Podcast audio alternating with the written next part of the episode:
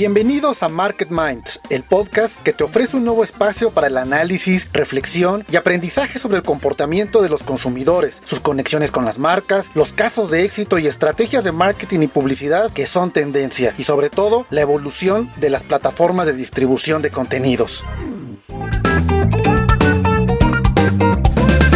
¿Qué tal? Bienvenidas y bienvenidos a este episodio número 8 de Market Minds, el podcast eh, enfocado en temas de marketing, comunicación, publicidad, tendencia, medios, los temas que nos apasionan a los estrategas finalmente y tomadores de decisiones, los rumbos de las compañías, de las empresas, de las marcas. Raúl, ¿cómo estás? ¿Cómo te encuentras ya en esta, eh, pues terminando el tercer mes de confinamiento y entrando a esta llamada etapa de color naranja? Pues me siento como caballo desbocado, queriendo salir del, encierro absoluto y, pues ya eh, entendiendo que obviamente la situación todavía sigue siendo complicada, pero que si tenemos los cuidados necesarios y salimos con toda precaución, pues podríamos empezar a ver una realidad ya un poco más normal, ¿no, Diego? Sí, la verdad contarle aquí a quienes nos escuchan que pues ya, ya hemos ido reactivando en FCO algunas actividades muy escalonadas, eh, la, presencia física de, algunas personas en la, oficina, pero, pero sí es impresionante cómo las dinámicas ya cambiaron en su totalidad eh, y, bueno, pues la flexibilidad que uno debe de tener ya también para, pues para permitir eh, estos nuevos modelos ya a distancia que pues yo creo que llegaron para quedarse quizá de manera, si no total, sí un híbrido importante eh, en, esta, en esta nueva realidad. Pero fíjate que eh, también ahorita que hablabas del caballo desbocado, eh, tiene que ver también con pues una necesidad física, evidentemente, de movilidad y que eso conlleva no solamente el transporte, no solamente la, la actividad del trabajo, sino también la actividad física, recreativa y de bienestar. Y justamente por eso le hemos dedicado a este episodio número 8 todo el concepto del marketing asociado al bienestar, al wellness y, toda esta gran tendencia también que en los últimos años pues ha habido, eh, diríamos, eh, a lo mejor suena muy cliché, pero sí ha habido un boom muy, muy fuerte en términos, pues desde los clubes deportivos, las aplicaciones deportivas, creo que ahora se, se, aceleraron muchísimo más, evidentemente, todos estos eh, programas y cursos de, entrenamiento en casa bueno, y justamente eh, sobre, sobre este tema de, del bienestar, de la actividad física, deportiva y del wellness, tenemos una invitada pues muy atinada eh, justamente sobre esta conversación. Ella es Ana María Rosso y ella es la Running Brand Director de Nike México, una mujer además muy inteligente y sumamente encantadora en la conversación y que justamente vamos a hablar de este mundo maravilloso que hay alrededor de una marca tan icónica como Nike, no solamente en su vocación deportiva, sino también vamos a hablar del estilo de vida, de las colaboraciones y, al final eh, justamente de cómo una marca así pues se, va reinventando, se va finalmente actualizando. Y leía yo eh, hace poco como parte de, estos highlights que siempre compartimos, Raúl, justo una colaboración de los Air Jordan por Chilango, que es una colección eh, de, de la marca que rinde un homenaje a la Ciudad de México y que al final del día, eh, tanto ese como por ejemplo los Air Dior, estos tenis también de una colaboración con los, eh, los sneakers pues, de lujo también, que se están poniendo verdaderamente de moda en el mundo, Raúl. Eso es todo un fenómeno. A mí, me, ya sabes, ya lo comentaste, a mí me encantan los sneakers. Soy un buen coleccionista de ellos. Y, y, todo este tema de los sneakers que se han envuelto en colaboraciones es impresionante, Diego. Y sobre todo es impresionante los precios que llegan a alcanzar en, el, en, las, en, las, reventas. Por ejemplo, unos tenis, unos Air Force que, que, cuando salieron al mercado costaban 130 dólares, los puedes encontrar en Stadium Goods o en StockX. Eh, por ejemplo, los off-white negros que se llaman MoMA, que es uno de los tenis más eh, eh, cotizados en cerca de 7 mil dólares, Diego. O sea, unos, unos sneakers en 7 mil dólares es impresionante. Hablábamos eh, de otros modelos que hay, pues que, son tan icónicos que los que los compran básicamente son coleccionistas y nada más los compran para guardarlos y para como inversión, como si estuvieras comprando una obra de arte o un cuadro y, básicamente los, los, los, revenden luego a precios mucho mayores. Y sí, sí es muy impresionante todo este tema de la cultura de, de los sneakers. Va a estar interesante la entrevista con Ana María. Pero, pero fíjate que en, en el tema de noticias, yo siento que esta semana, no sé tú, se están empezando ya a abrir un poco más eh, las, estrategias que están armando las marcas para el segundo semestre. Todavía hay mucha incertidumbre sobre qué va a pasar en el segundo semestre. Sí, sí definitivamente va a ser un semestre complejo, eh, pero yo creo que la mayoría de las marcas están pensando que tienen que salir ya a eh, reactivar muchas de sus, de sus, actividades, de sus promociones, de sus de sus temas de mercadotecnia, porque pues si no, se van, van a acabar perdiendo el año. Es impresionante, Diego, ya mañana es el último día del primer semestre de este año. Se me ha pasado rapidísimo. Es eh, como el año que se nos fue, el año que no fue, ¿no? Al final del día. ¿Qué va a ser, sí.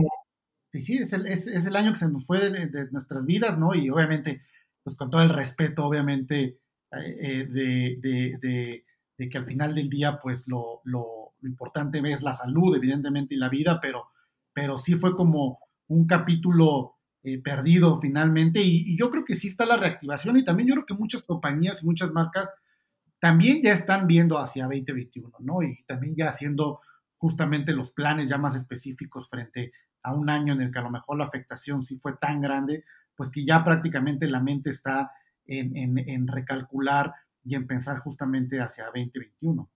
Sí, sí, sin lugar a dudas.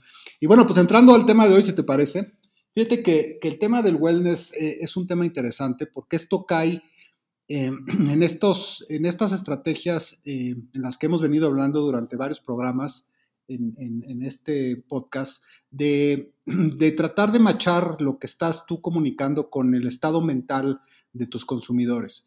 Y creo que el wellness ha sido una, un, un tema que en las últimas fechas se ha eh, disparado eh, de una forma eh, enorme, ¿no? digo, para definir el, wellness, básicamente yo creo que lo que habría que entender es que el wellness es el equilibrio saludable entre todos los niveles que son el mental, el, físico y el emocional, ¿no? Obteniendo un, estado de bienestar general.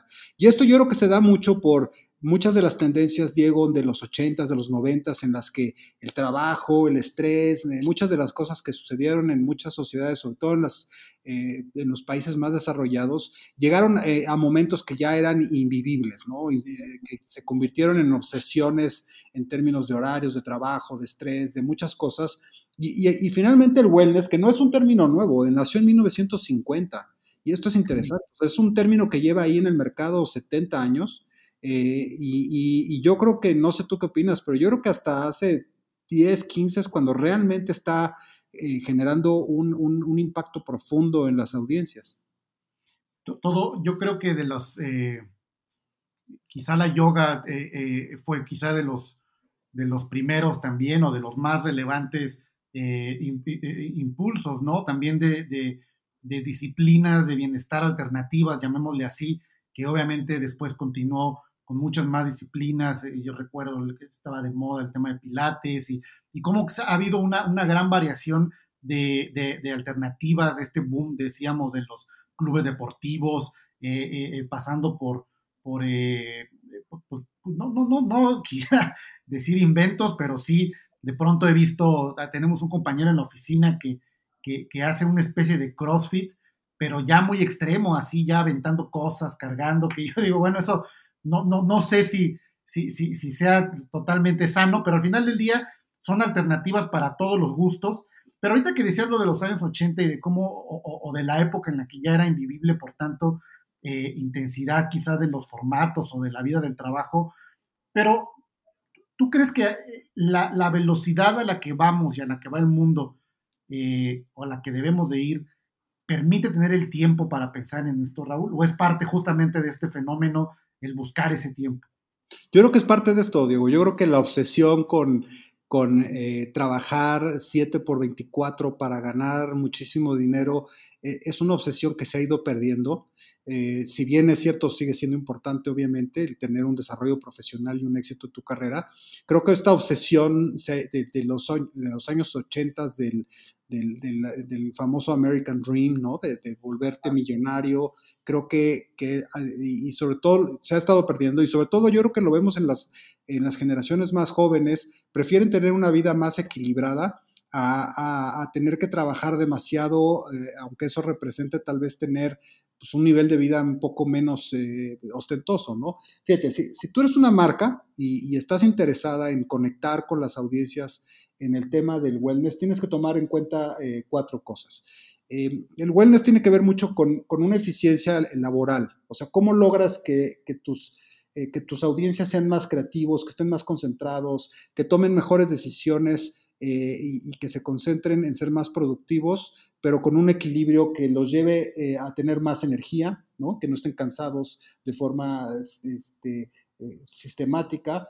Y lo más importante es que estar, estar bien con uno mismo y con los demás. Parte del wellness significa mucho justamente esto del estado de vida, estado mental que te lleva a tener más vitalidad y que tener un entorno en el que estás pues, viviendo de una forma más feliz. Entonces, eso yo creo que es algo que muchas marcas admiran.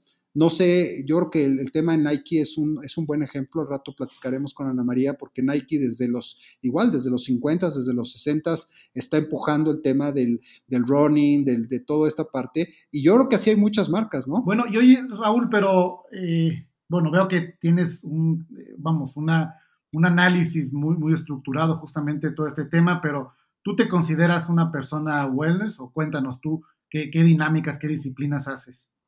Pues fíjate que sí, la verdad es que siempre en mi vida eh, ese equilibrio para mí fue muy importante desde que empecé a trabajar. Obviamente eh, trabajé o trabajo mucho, pero siempre me he dado mis tiempos para, para tres cosas muy importantes. La primera es mi salud física, que creo que eso es eh, algo súper primordial en la vida de cualquier persona. Siempre he hecho ejercicio. La segunda es mi familia y creo que también es algo que hay que, hay que cuidar. Eh, yo nunca quise decir que, que, cuando fuera grande pudiera decir, pues trabajé mucho, pero me hubiera gustado más disfrutar a mis hijos. Eh, eso es algo que jamás me permití eh, que sucediera. Y, y, la tercera parte que yo siempre he buscado es el poder también disfrutar de los hobbies, de, a mí me gusta mucho, tú sabes, el vino, me gusta mucho leer, me gusta mucho eh, esas cosas que también te ayudan a tener una perspectiva diferente de lo que es tu trabajo y eso yo creo que es muy importante. Totalmente de acuerdo, Raúl, y pues bueno, vamos a hacer una invitación justamente a la reflexión de, quienes nos escuchan, porque además creo que ha sido una, una interesante época también de las cosas buenas que debemos rescatar de este confinamiento, pues hemos tenido todos una mayor oportunidad para, para, mirar hacia el interior de, nuestras vidas, ¿no? Y de quizás hacer algunos ajustes en ese sentido. Y creo que es un capítulo que invita mucho a la reflexión justamente sobre este equilibrio de vida que, mencionas, Raúl. Si te parece, vamos a escuchar la colaboración de, Claudio, que justamente nos, nos, nos hace un, un, análisis bien interesante. Eh, y regresando de Claudio, vamos a la entrevista con Ana María, eh, que justamente pues vamos a hablar de todos estos temas alrededor de Nike, una marca tan emblemática y tan emocionante finalmente de conocer, Raúl. Sale, pues vamos. Hola, ¿qué tal? Yo soy Claudio Flores Tomás y esto es Insights y Tendencias para Market Minds. Hoy vamos a seguir platicando acerca de los ocho retos y oportunidades para el marketing digital en el eh, podcast pasado hablé acerca de la brecha digital y en este el segundo reto y oportunidad para el marketing digital es salir de las cámaras de eco y de la polarización. Las cámaras de eco son eh, una creación del mundo contemporáneo de las redes eh, sociales en la que nos encerramos con personas que piensan como nosotros y por ello Considero que las cámaras de eco generan polarización, de eso hablaré el día de hoy. En tiempos de polarización, el centro, el centro de opinión se tensiona y las personas que son eh, moderadas, que tienen una posición moderada, no polarizada, sufren. ¿Por qué? Porque eh, generamos un contexto en el que los extremos son los que tienen el peso, la opinión poderosa y el en medio, los consensos, el centro eh, se tensa. El efecto de una cámara de eco es cuando nos encerramos y, solamente vemos una parte de la realidad Esta, esta consecuencia, esta situación se genera por dos razones.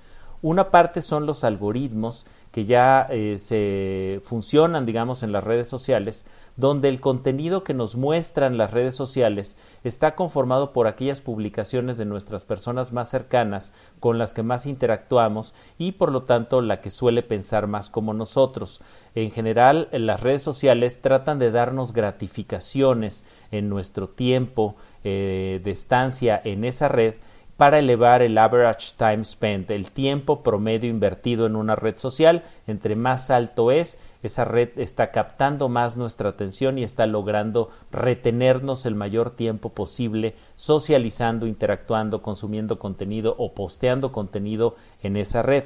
Pero el segundo elemento que constituye las cámaras de eco es nuestra propia curaduría de los usuarios. Nosotros mismos nos encerramos en cámaras de eco al seguir a personas que piensan como nosotros y no a quienes piensan diferente. Es decir, nosotros también estamos ayudando a encerrarnos en las cámaras de eco al no permitir leer, consumir contenido o conocer opiniones de personas que piensan de manera diferente. Aquí recuerden lo que decía Haruki Murakami, si solo lees lo que todo el mundo está leyendo, solo puedes pensar lo que todos los demás están pensando.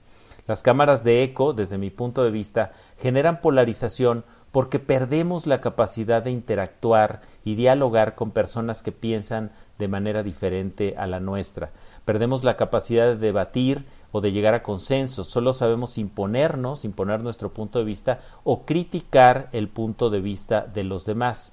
Lo que va a caracterizar este año 2020 en México y en el mundo en general es la profundización de la grieta política y social que nos divide. Nos estamos dividiendo fruto de liderazgos que también están estimulando la polarización. Se está alimentando el discurso de división con fines político-electorales y eso, eso genera polarización.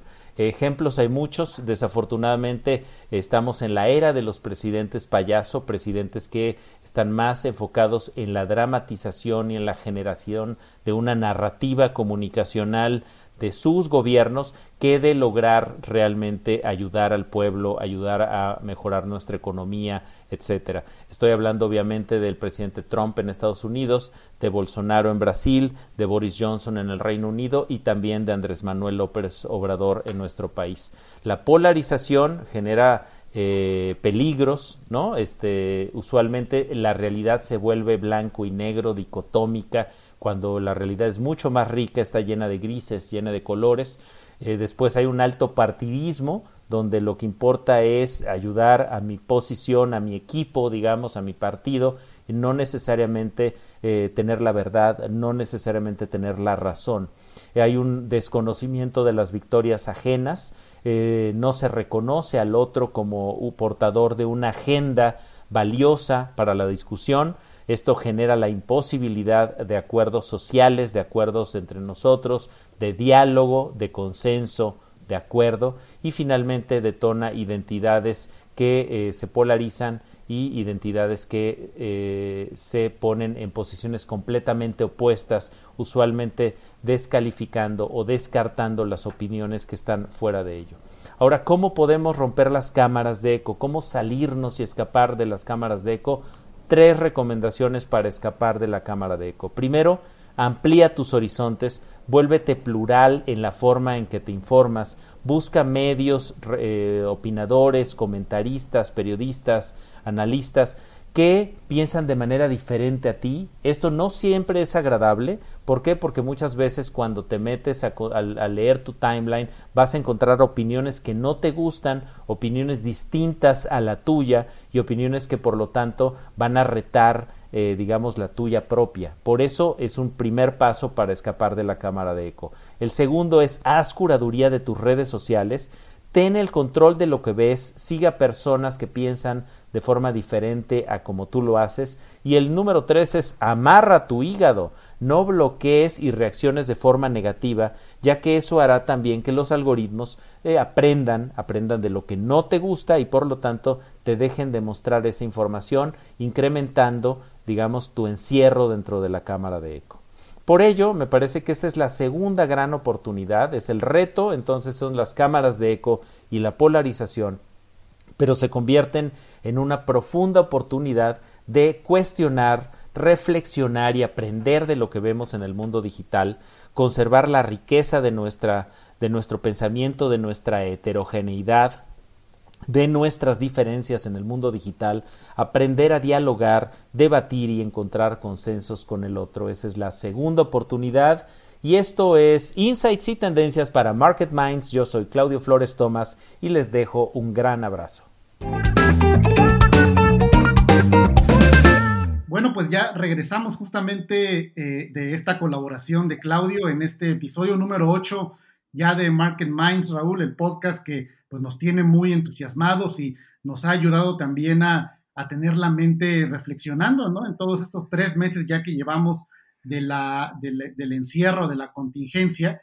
Y para continuar eh, este episodio, Raúl, tenemos a, a, una persona que fíjate que hace, no sé, creo que dos meses tuve oportunidad de platicar con ella, pues para, para presentar evidentemente eh, quiénes somos y lo que hacemos en el grupo. Y, me llegué a la conclusión de que, eh, además de una gran estratega de marketing, es una gran conversadora. De verdad, nos podemos echar un buen rato platicando de muchos temas, porque además su experiencia es muy amplia, de más de 17 años en el marketing, pero ella está actualmente, ella es la Running Brand Director de Nike en México, Ana María Rosso, y que, bueno, inició su carrera eh, en, la, en la industria discográfica, estuvo en Universal Music, en EMI Music, también trabajó en Nokia, estuvo en Red Bull y bueno, pues marcas icónicas eh, también de la, de la cultura, del mundo, de las, de, las, de las diferentes, de la sociedad. Y pues hoy la tenemos aquí eh, como invitada muy especial. Raúl, Ana María, mucho gusto, bienvenida. Hola Raúl, hola Diego. Muchas, muchas gracias por esta invitación. Es un gusto para mí estar aquí con ustedes y compartir. Igualmente, gracias por estar aquí. Bueno, pues vamos a, comenzar, Ana María. Me gustaría que, nos, ayudaras a entender cómo una marca eh, eh, que tiene evidentemente en su, en su centro de la conversación, evidentemente la actividad física, el deporte, fitness, estilo de vida, cómo ha enfrentado y cómo se ha replanteado mucho del momento actual donde pues la gente ha tenido que cambiar sus hábitos, sus hábitos físicos eh, en términos de recreación y de deporte y de ejercicio. ¿Cuál es el momento actual de la marca justamente frente a un cambio total de las dinámicas sociales, Ana María? Ok, Diego, qué buena pregunta y obviamente muy relevante para estos momentos. Eh, te lo comentaba pues fuera de línea y es algo que ahorita está como muy latente y todo el tiempo me estoy cuestionando y reflexionando qué vamos a sacar de todo esto o incluso ya pasados estos tres meses, qué estamos ya pudiendo sacar como aprendizajes de todo esto. Y bueno, y mi experiencia ahorita eh, con el equipo de, de marketing dentro de Nike y en general como, como fan del marketing y como marketera eh, profesional, lo que siento es una gran, eh, primero, curiosidad, porque nunca habíamos tenido como un momento tan cambiante y tan revelador como el que estamos teniendo ahorita.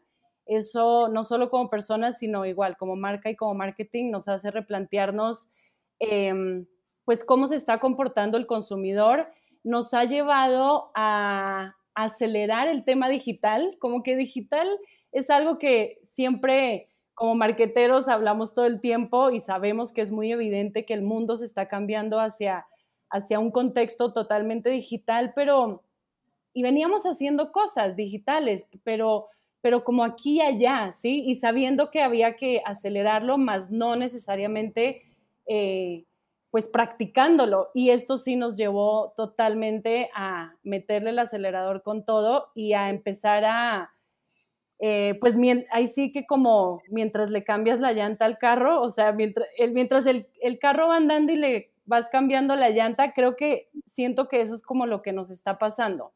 O sea, el mundo sigue, el mercado sigue, el consumidor evoluciona, todo está pasando, mientras nosotros estamos aprendiendo a cómo hacerlo eh, sobre la marcha.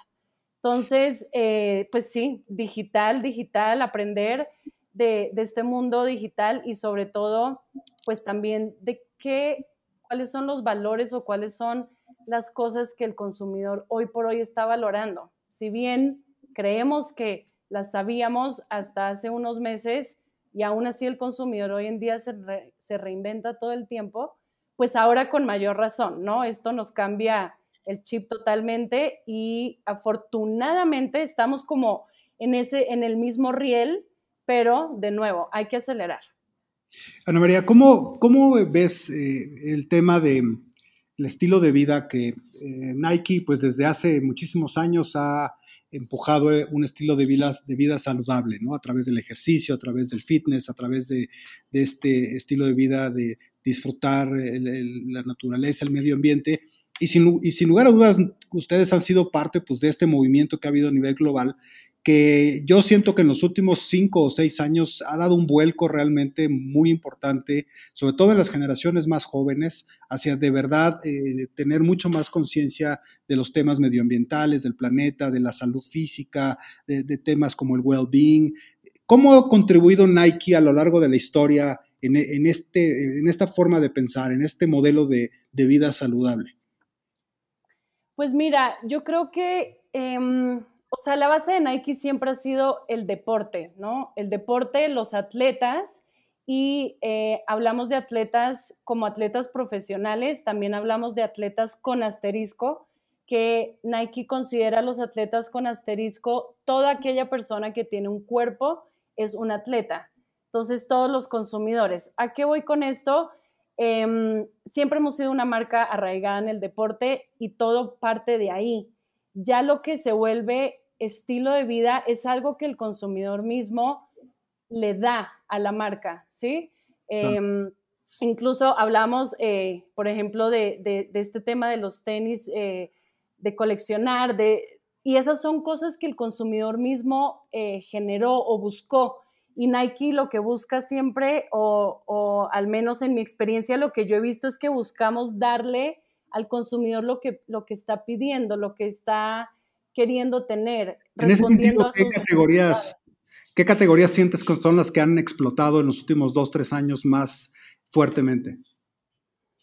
Pues mira, nuestra, nuestra raíz es running, definitivamente, ahí nacemos, ahí seguimos, incluso de running se desprenden siluetas que hoy por hoy pasan al tema de lifestyle, ¿no? En algún momento el Cortés fue un, un, calzado para correr nada más. Hoy en día correr con eso sería terrible, no lo hagan por favor, pero es más para el estilo de vida. Entonces, eh, pues eso, esas son cosas que hace, eh, como decía ahorita, el consumidor. Ahora, nosotros, de nuevo, en respuesta, creo que, eh, y, y, me veo literal, cuando creo los planes de marketing y demás, pienso en el consumidor y el consumidor está pidiendo lo que tú decías ahorita, como el wellness, el fitness, le está dando esa importancia eh, enormemente y nosotros pues eh, cada, cada temporada tratamos de responder a eso. En ese orden de ideas crece mucho la categoría de running, eh, siento que también crece mucho la categoría de training, fútbol, pues fútbol ni hablar y para nosotros, ya iba a decir nosotros mexicanos, paréntesis, yo soy colombiana, pero pues llevo, llevo ya aquí mucho tiempo, entonces ya también hablo como de nosotros los mexicanos, pues el fútbol está en nuestras venas y el entonces fútbol también sigue siendo una categoría eh, muy importante. Algo, yo creo que a tu pregunta interesante es el ángulo que eh, en nuestro día a día le damos a las mujeres, porque hay una categoría como tal eh, o, diría yo más bien, se llama una ofensiva, que se dedica dentro de todas estas disciplinas de running, training, fútbol y obviamente lifestyle, pero a, enfocarse en la mujer y a poner a la mujer en el centro de nuestra estrategia. Entonces, eh, de un tiempo acá, y ya esto es, una, es algo que venimos construyendo hace varios años, pero es ella a quien queremos escuchar, es ella a quien queremos darle Em, a servirla, a estar ahí con ella para, para simplemente darle esa seguridad tanto en personalidad como en producto y como en, como en el deporte como tal, de que ellas, e, es, es importante que ellas también hagan deporte. Entonces, eso ha crecido mucho, como tú muy bien lo dices, y ahorita después de esta etapa de COVID, yo creo que el deporte, se el concepto de lo que es hacer deporte se replantea y en eso tengo la, el radar prendido porque quiero terminar de entender y de ver cómo, cómo resulta esto. Ahorita que hablábamos del estilo de vida, eh, más allá de las, eh, de las mismas tendencias que, que, Nike ha, ha, puesto finalmente con algunos modelos icónicos, eh, me, quedaba, me, quedaba, me estaba acordando justo de, de este documental que, que seguramente viste y muchos de los que nos escuchan vieron, ¿no? de Michael Jordan y toda su, su, trayectoria y toda su carrera y cómo lo va planteando este documental. Y hay algún episodio en el cual se, se plantea justamente cómo, eh, eh, eh, pues de manera muy osada, se aventuran a hacer esta colaboración con, con Michael Jordan, que resulta ser muy exitosa y, a romper todos los paradigmas de las colaboraciones con un atleta. En este sentido, las colaboraciones hoy no nada más son con atletas, son con pintores, son con artistas, son con movimientos. ¿Cuál es tu, cuál es tu respuesta a, por qué agregarle valor a, unos tenis, ¿no? Y con esto no quiero minimizar el objeto, sino me refiero a hacer esta suma de significados. ¿Cuál es tu, tu lectura justamente sobre esa tendencia de las colaboraciones y las intervenciones? Pues mira, yo creo que tanto en los sneakers como en, no sé, en cualquier otro tema que podamos tocar, yo creo que la co-creación, la colaboración, es algo muy interesante porque es básicamente unir el expertise de dos partes o tres o diez partes para lograr algo en común. Y eso ha sido espectacular en el mundo de, los sneakers, ¿no? Como, y como tú bien lo dices, como Nike se ha unido con figuras de, pues de renombre, tanto del deporte como del arte, como de la música, para crear cosas tan padres y retomo algo que estaba comentando al principio y es al poner al consumidor en el centro y sabiendo que el consumidor hoy en día eh, se mueve por las colaboraciones y de nuevo, no solo en sneakers, si vemos en música, las colaboraciones musicales tomaron un auge increíble de un tiempo acá, pues viene esto simplemente a ser algo demasiado importante para hacer y para conectar con este consumidor y se ven los resultados. Obviamente em, es espectacular ver cómo esa cultura de los sneakers se desarrolla, crece, no solo en el mundo, sino en México, y es, es una respuesta de quienes lo estamos haciendo hacia el consumidor, pero también una respuesta porque el consumidor lo ha estado pidiendo. Y creo que al final es para, pues para mantener el mercado dinámico, para proponer cosas nuevas, cosas diferentes, que eso es lo que nos mantiene vivos a las marcas, a los consumidores en general, al, marketplace, ¿no? Entonces, eh, ha sido súper interesante ver cómo se ha desarrollado esto y lo lejos que ha llegado. Sobre todo porque yo creo, Ana María, que eh, lo que nosotros hemos estado viendo, sobre todo en las audiencias más jóvenes, es que tienen ahora ellos eh, forma de pensar formas de pensar muy específicas, ¿no? Muy, muy casados con ciertos movimientos, con ciertas formas de ver el mundo, con ciertas formas en las que les gusta comportarse, porque los valores de una marca aportan o están diciendo o están generando un statement en, lo que están haciendo, que de una u otra forma los identifica y por eso quieren usar esa marca. E, en ese sentido, y, hablando esto de las colaboraciones, que también hablábamos fuera del aire, que, del aire, que son muy importantes, ¿no? Creo que hay sneakers que, que acaban valiendo 10 o 15 o 20 veces su valor eh, inicial cuando se venden en reventa, pues por el significado de esas colaboraciones con un artista musical o con un eh, pintor o con un eh, deportista. Pero, pero en el tema de, de las causas, en el tema de los valores que transmite la marca, ¿cuáles dirías que en estos momentos son las prioridades para Nike? En cómo piensa conectar con estas nuevas audiencias, sobre todo los centennials, esos chavos que, están, que están naciendo, que nacieron entre el 96 y el 2010 y que definitivamente traen una forma de pensar bien diferente. Mira, es una muy buena pregunta y esta es una perspectiva totalmente eh, personal. Bueno, igual todo lo que les he contado es como en base a mi experiencia, pero yo eh, de nuevo admiro de Nike. Em, los valores y esas bases tan, tan sólidas en las cuales se construyó desde un principio. Y eh, a lo que voy es, Nike busca que en general la gente haga deporte porque el deporte tiene el poder de mover el mundo hacia adelante. Entonces, ahora, ¿cómo, cómo buscamos que estos jóvenes centennials que mencionas lo hagan? Es un reto enorme y eso, pues creo que nos trae a la mesa todos los días eh, retos de cómo hacemos para que ellos se sientan motivados a hacer el deporte, porque de nuevo creemos que ahí está un muy buen futuro para ellos y por ende para el mundo. Entonces, sean las colaboraciones, sean em, eh, los valores, sea un tema netamente de salud o sea un tema de creatividad o de responsabilidad social, hay tantas cosas, pero ese, ese es nuestro constante, ¿no? Explorar entonces qué de, qué de lo que sí es base de la marca conecta con ese consumidor. O sea, siento que en, la búsqueda de todo esto, Nike se, mantiene fiel a sus valores y a su ADN, eh, pero es nada más como, no, acomodarlo, pero conectarlo con la manera entonces en el que el consumidor hoy por hoy se comporta. Mi punto es, no siento que cambiemos, digamos, si Nike fuera una persona, no siento que sea una persona que cambia de personalidad todo el tiempo para ver según con quién se sienta hablar. Su personalidad es tan auténtica y su esencia es tan, tan, tan fiel y tan única que, pues en el momento de hablar con alguien, en este caso con un centennial, pues eh, puede que cambie un poco el lenguaje o la manera de expresarse, pero los valores siguen siendo bastante fuertes y eso es algo que yo admiro muchísimo. Entonces sí, es un reto definitivo todos los días buscar cómo hacemos para conectar con ellos, pero al mismo tiempo, pues es, creo que en lo que más, eh, por decirlo como una marquetera, en lo que más nos divertimos, ¿no? Claro. Eh, hay, mucha, eh, y ya para finalizar, hacemos una, pregunta, que hay mucha audiencia del podcast, también jóvenes y jóvenes que están aspirando evidentemente a ir construyendo una carrera exitosa en la, en la industria de la mercadotecnia, de la publicidad, de la creatividad.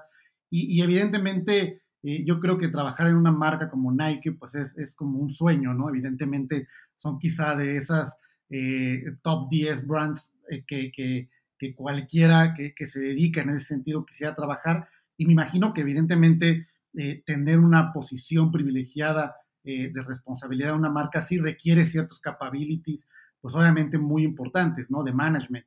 ¿Cuál, cuál es, cuál, ¿Cómo describirías eh, tu estilo como, como directora, Ana María? ¿Cuál es tu, tu, tu, management que te ha llevado a tener una carrera exitosa y que te ha llevado hoy a una compañía, una marca como Nike?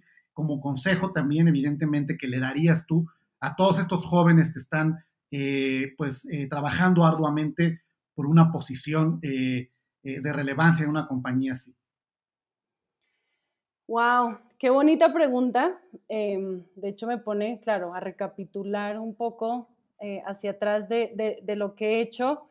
Em, creo que como, líder, mantenerse abierto siempre, y abierto no solo me refiero abierto, abierta a, a platicar, a escuchar con quienes trabajas, a tu equipo directo, sino abierto a cualquier idea, abierto a cualquier situación. Eh, volviendo a lo que estamos viviendo ahorita, nunca nos lo imaginamos, por ende, ok, abierto hasta a las situaciones en, la que, en las que nos estamos exponiendo ahorita. Em, apertura, curiosidad, curiosidad por conocer con quien trabajas, curiosidad por conocer para quien trabajas, o sea, el consumidor, Em, curiosidad de, cómo funcionan las cosas, eh, curiosidad de todo tipo. Em, el tema de trabajo en equipo para mí es fundamental. O sea, de nuevo, es, de esas cosas que podemos platicar mucho, pero no, no siempre se aplican, ¿no? Pero es walk the talk. O sea, si realmente estamos hablando de trabajo en equipo, hoy por hoy, más que nunca, me doy cuenta y trabajando todos desde casa, lo importante que es construir ese equipo y saber que aunque no los estás viendo eh, en una mesa, sabes y puedes conectar con ellos también a como si los tuvieras enfrente. Esa parte de equipo me encanta y es, es fundamental para mí. Em, ¿Qué más? El tema como de, obviamente, de conocimiento, ¿no? Al final también hay que tener conocimiento de lo que estamos haciendo para tener una perspectiva, para aportar con un punto de vista. Em, y, mm, no sé, y determinación, tener claro hacia dónde, hacia dónde quiere ir uno o hacia dónde quiere uno liderar un equipo, eh, no solo en lo, en lo, tangible, en lo práctico de cómo marca hacia dónde queremos llegar o cómo queremos llegar este mes, sino igual en lo personal, hacia dónde te quiero llevar, hacia dónde me quiero llevar contigo, cómo te puedo ayudar a crecer, cómo me puedes ayudar a crecer y saber que al final eh, es el resultado de un esfuerzo eh, comunal, ¿no? Como validar eso, validar que, que cada quien tiene una aportación y que eso se logra uniendo todas esas aportaciones. Sería imposible como líder, obviamente, hacerlo uno individualmente. Pues yo creo que marcas como ustedes, sin lugar a dudas, han, digamos, em, dado forma a, una cultura de, muchas cosas, Ana María, ¿no? no solo eh, ustedes, obviamente, pues hay otras marcas importantes de, zapatos deportivos que, que han básicamente le han dado una nueva forma de ser al mundo, ¿no? En términos del, del vestir, de la moda, de, de, la forma de comportarse las audiencias. A mí me impresiona ahora mucho, por ejemplo, en nuestra empresa, pues básicamente ya todo mundo va diario de, sneakers, nadie usa casi ya zapatos, eh, estamos transitando hacia un mundo mucho más relajado, más, eh, más informal en términos de, trabajar más a gusto, ¿no? Y, la verdad es que a mí me da mucho gusto y creo que Nike es una, una gran marca. Qué padre, qué padre escuchar eso. Fíjate que recién yo entré a Nike tenía y entré como directora de, marca de la categoría de sportswear y me acuerdo perfecto, yo pensaba, ¿cómo hago para que en esta cultura logremos que las mujeres no se pongan tacones sino tenis, ¿no?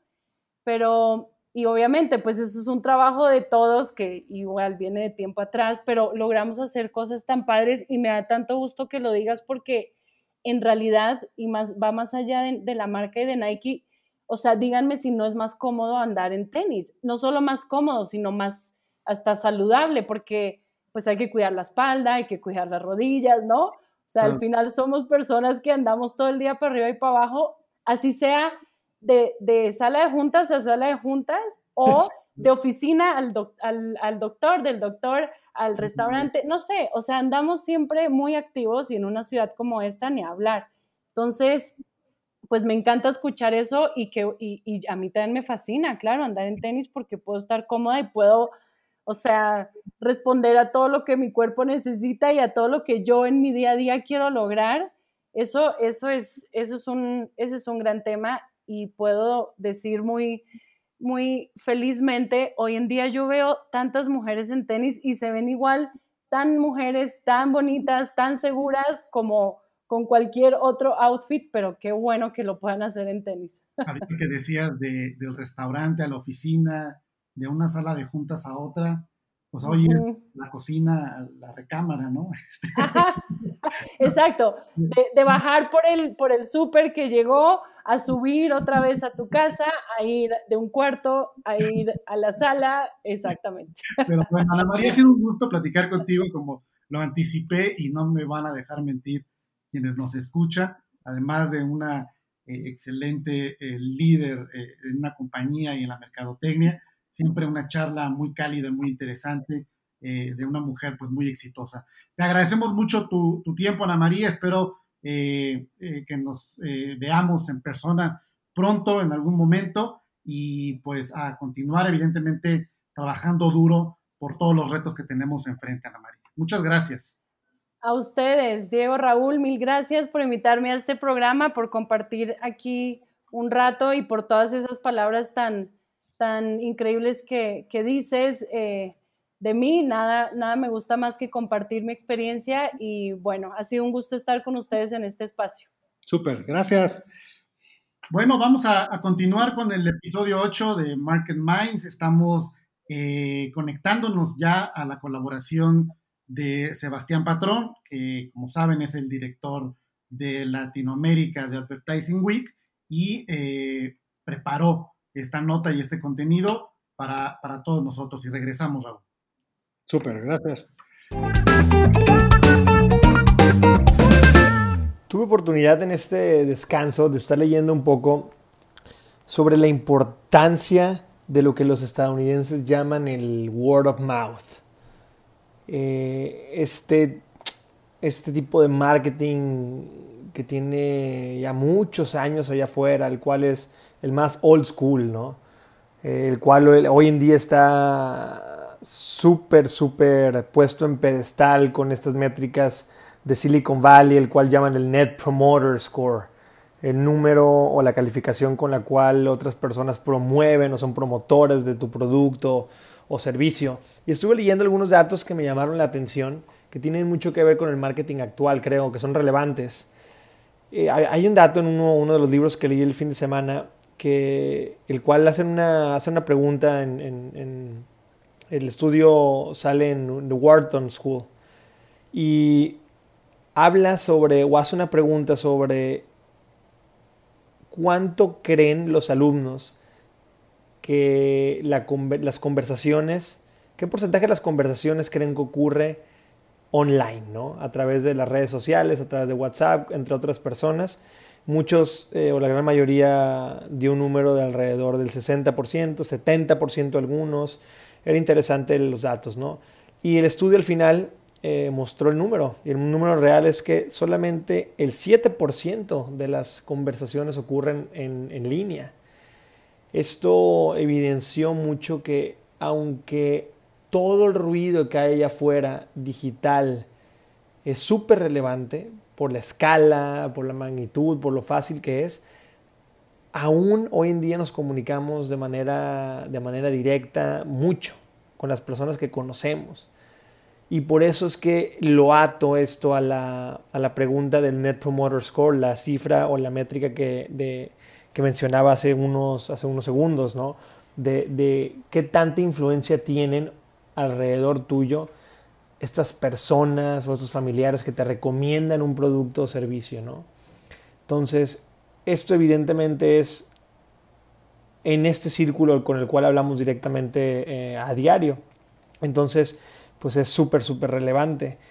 Lo interesante aquí es que habiendo dos vertientes que hoy me encantaría tocar una y en otra ocasión otra, creo que está la parte del word of mouth en el que viene el como una ala más marquetera, la cual me gustaría tocar la próxima semana, en el cual vienen algunos factores para cuáles los mensajes son dignos de reproducirse o dignos de contarle a otra persona para que un mensaje pase exponencialmente de una, de uno a otro individuo y el otro va un poco más en, el, en, el, en la iteración constante del producto, de hacer un producto, no un mensaje, un producto que sea tan bueno, que sea la experiencia de uso tan excepcional que te conviertas siempre en un promotor. Y cuando te conviertes en un promotor de este producto, se lo cuentas a las demás personas, a tu círculo, lo promueves. La pregunta, otra vez repito, del Net Promoter Score es del 1 al 10, ¿qué tan probable es que recomiendes este producto a un amigo o familiar? Es usado muchísimo en Silicon Valley, ahorita ya lo podemos ver en muchas, en muchas empresas, de hecho en Aeroméxico, por ejemplo, lo tienen, así que me viene de la cabeza. Después de, de algunos vuelos te mando un newsletter con esta pregunta, entonces esta métrica siendo muy relevante o siendo la más relevante según un, paper de, del Harvard Business School, hace que en esta época sea precisamente un imperativo estar obsesionado con la iteración o con la mejora continua de tu producto. Sea un producto sea un servicio, ¿no? Toda la experiencia.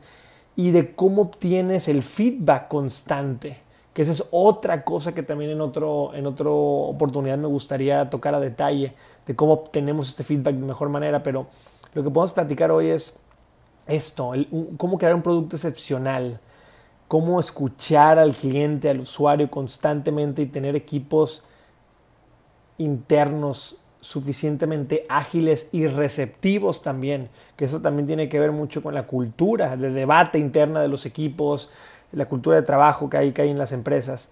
y que sean receptivos para si hay algo que se invirtió mucho dinero o, que un jefe, el cual es un poco ególatra, eh, eh, fue el que dio la dirección eh, con ese rumbo, pues que, el, no ignorar la, evidencia y cambiar el producto hacia, esa, hacia ese camino. Entonces, eso hoy en día creo que es algo que todas, todas las empresas deberían estar considerando cómo tener esos equipos con estas características, cómo estar obteniendo este feedback constante y ejecutar el cambio en sus productos o servicios. A veces pueden ser mejoras o, cambios increíblemente profundos, el cual te arruinen meses de planeación previa y que, el mercado lo está diciendo, que urge cambiarlo. Hay veces que es algo más sutil que quizás puede esperar o que es más fácil de cambiar eh, en dado caso, pero no se debe de ignorar estas señales este, este feedback constante de, las, de los consumidores y, y tener una obsesión como mercadólogos con el producto. En muchas empresas todavía no se hablan estas, estas vertientes. Me tocó a mí moderar, moderar un panel un panel con los directores de mercadotecnia, con algunos directores de mercadotecnia en la Advertising Week el año pasado. Justo les preguntaba al final del panel, el panel era hablaban varios CMOs y justamente con estos directores de mercadotecnia tocaba el tema de cómo va la relación de los departamentos de, marketing con la innovación en el producto, ¿no? Y lo, lo, platicamos mucho por, por, más, por más branding increíble que tenga Coca-Cola. Si Coca-Cola no sacaba Coca-Cola sin azúcar, se iba a quedar atrás como producto.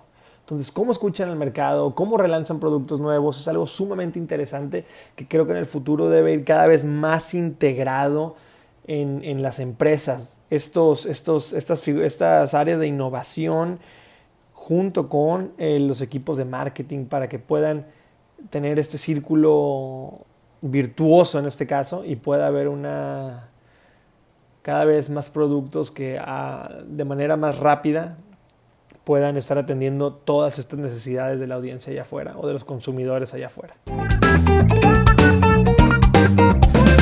Pues interesante reflexión de Sebastián Diego. Siempre es importante sus ideas y me gusta cómo las plantea.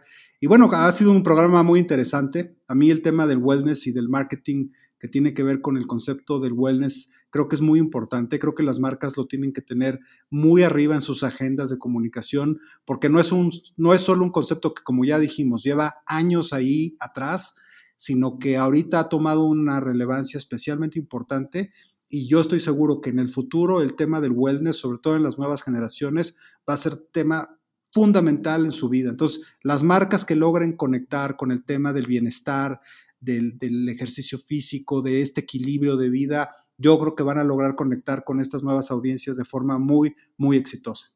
Y, yo creo, Raúl, que no, no, únicamente las marcas que en su core eh, tiene que ver justamente el wellness o la actividad eh, de bienestar, sino todas las marcas, porque yo también creo que es una corresponsabilidad entre, entre todas las partes de la sociedad para tener un país, en este caso, más sano. Ahorita con todo el tema de la pandemia, pues hemos visto cómo eh, quizá no habíamos reparado de lo grave que es la comorbilidad finalmente, el tema de la diabetes, ¿no? Que somos el país número uno en el mundo en esa enfermedad, y así lo mismo con la obesidad y así lo mismo con las enfermedades cardiovasculares. Entonces también tiene que ver con los alimentos, tiene que ver con los hábitos y, no tiene que ser una marca solo de actividad física, puede ser cualquiera que promueva justamente estos valores que nos lleven a tener una vida más saludable, Raúl. Fíjate, me gusta, me gusta mucho, eh, tú y yo vimos hace poco y está ahí corriendo en el, en el aire la campaña, por ejemplo, de, de una marca de galletas como Oreo, que pues sin lugar a dudas no son unas galletas que puedas decir que es alimento saludable. Eh, obviamente comido con, prudencia lo, es y son muy ricas. Pero fíjate, la campaña de Oreo que está corriendo, Diego, es una de, de mantener la actividad física a través del juego, con otros miembros de la familia, ¿no? En, un tema que, crearon en Estados Unidos que se llama Stay Playful y que lo trajeron aquí como sigamos jugando, ¿no? Creo que ese, ese concepto está padre, o sea, una marca como, como Oreo promoviendo el tema de, la convivencia, del equilibrio, de jugar con los niños, de la familia, de la integración, eso es parte de los, de los clics que hay que hacer en términos eh, del wellness, ¿no? Lo decía también Fernando en el episodio anterior Fernando Morales de Grupo Modelo, ¿no? Al final, pues tiene, tiene el, pues el gran reto y la misión también, pues del, consumo responsable del alcohol, una empresa pues que vende alcohol, ¿no? Entonces, creo que son todos los retos en general como sociedad que debemos de tener para, para, para una mejor vida en ese sentido. Y pues bueno, despedirnos, Raúl, recordarle a, quienes nos escuchan eh, que los invitamos a que sigan y accesen a nuestras redes sociales, donde van a poder acceder eh, de más información justamente sobre los siguientes episodios, eh, sobre los entrevistados, sobre los temas. nos pueden encontrar como FCO Group, tanto en Twitter como en Instagram, y ahí nos va a dar mucho gusto también escuchar, leer, conocer sus comentarios. Y pues nos vemos la siguiente semana, Raúl. Sale, pues sí, me da gusto y, nos vemos el próximo miércoles, Diego. Muy buenas noches a todas y a todos. Hasta la próxima. Bye.